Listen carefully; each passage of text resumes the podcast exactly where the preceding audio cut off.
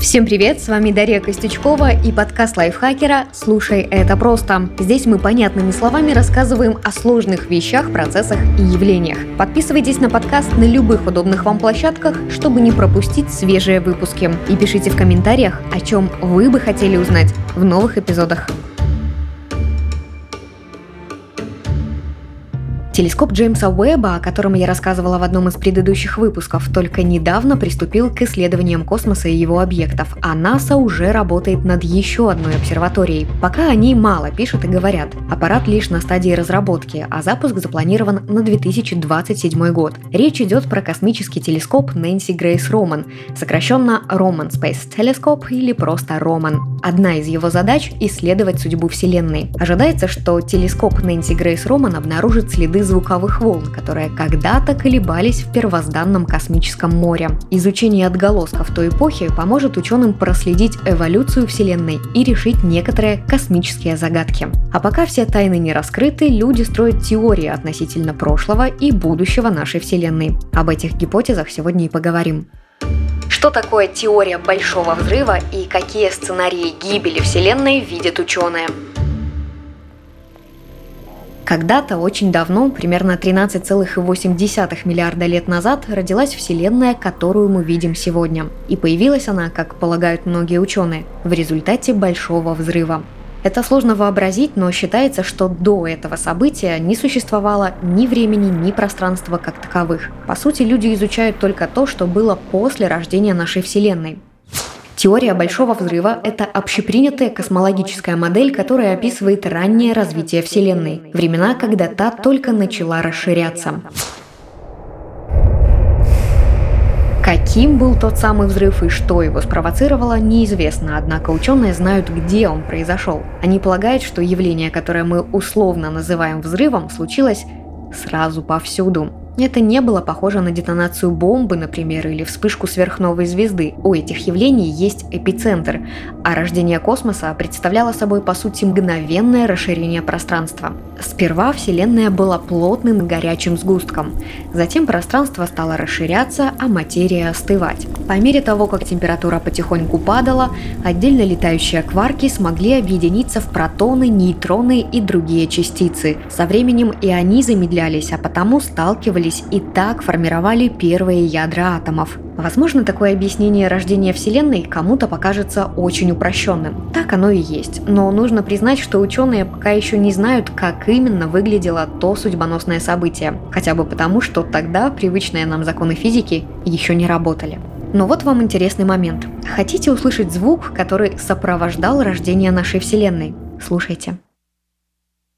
Ну как вам? И нет, мы не напортачили с монтажом. Все дело в том, что астроном и физик из Реджес колледжа Сатош Мэтью считает, что большой взрыв произошел в абсолютной тишине. Почему? Все просто. В тот момент еще не существовало среды, а значит и звука быть не могло. Вообще сам термин «большой взрыв» появился в 1949 году с подачи английского астронома Фреда Хойла. По правде сказать, ученый считал это название теории не очень-то подходящим, потому что, как мы уже поняли, взрыв был не совсем взрывом. Но с подачи BBC словосочетание улетело в народ и так понравилось публике, что закрепилось в умах людей.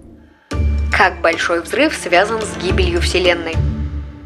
То, что происходило в начале, может подсказать нам, что ждет мир в конце. Астрофизик и доктор физико-математических наук Борис Штерн рассказывает, что в первые моменты своей жизни Вселенная была плотной, горячей и предельно ионизованной, то есть ядра атомов были отделены от электронов. Лишь через 380 тысяч лет они между собой подружились и образовали нейтральные атомы. Из-за этого сильно изменилось взаимодействие света с новыми веществами. Фотоны разлетелись во все стороны и стали менее энергичными, поскольку длина их волны растянулась вместе с расширением Вселенной. Так свет от Большого Взрыва долетел до нас.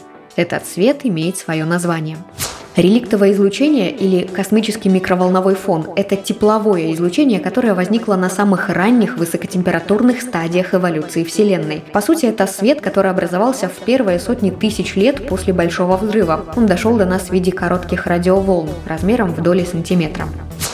Расширение Вселенной продолжается до сих пор, и есть основания предполагать, что оно продолжится и дальше. А это значит, что в конце концов ее, вероятно, может ждать тепловая смерть. Эту гипотезу в 1865 году выдвинул немецкий физик, механик и математик Рудольф Клаузиус. К такому выводу он пришел после экстраполяции второго закона термодинамики на всю Вселенную.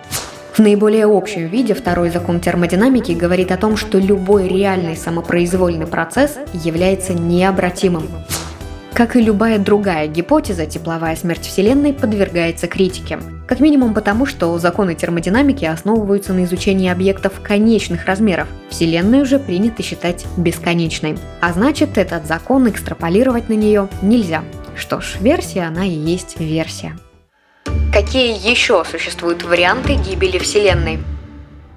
Еще один сценарий также связан с расширением пространства. Он называется «Большой разрыв». Его суть в том, что Вселенная продолжит увеличиваться, будет делать это все быстрее и быстрее, и в итоге просто лопнет, как воздушный шарик, который надували без остановки. Справедливости ради нужно сказать, что современные наблюдения не подтверждают этот сценарий, хотя и не исключают его. Третья гипотеза в нашем списке – большое сжатие. Она противоположна двум предыдущим теориям и говорит о том, что в какой-то момент Вселенная перестанет расширяться, остановит это движение и пойдет в обратном направлении, станет сжиматься до тех пор, пока не схлопнется в сингулярность. Космологическая сингулярность – это предполагаемое состояние Вселенной в начальный момент Большого Взрыва. Такое состояние характеризуется бесконечно большой плотностью и температурой вещества.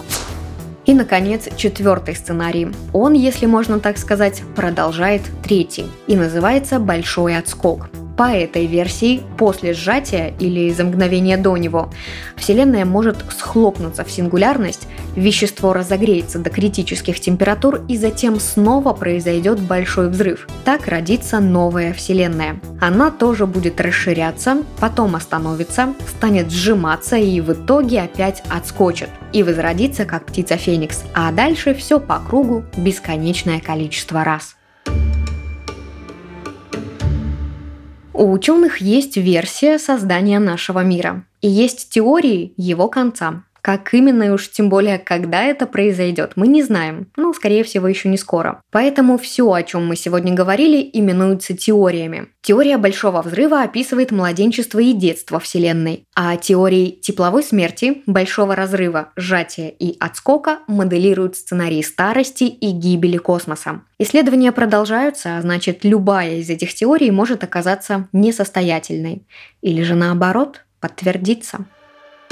Это был подкаст «Слушай, это просто». В выпусках мы объясняем сложные, на первый взгляд, вещи, процессы и явления максимально понятно. С вами была Дарья Костючкова, и этот выпуск мне помогали делать редакторы Кирилл Краснов и Татьяна Чудак, а также звукорежиссер Кирилл Винницкий. Подписывайтесь на подкасты лайфхакеров Телеграм и на всех удобных платформах, чтобы следить за новыми выпусками. Свои пожелания и вопросы оставляйте в комментариях. А еще ставьте оценки, лайки и делитесь этим эпизодом, если он вам понравился. Так еще больше слушателей о нас узнают. До скорого!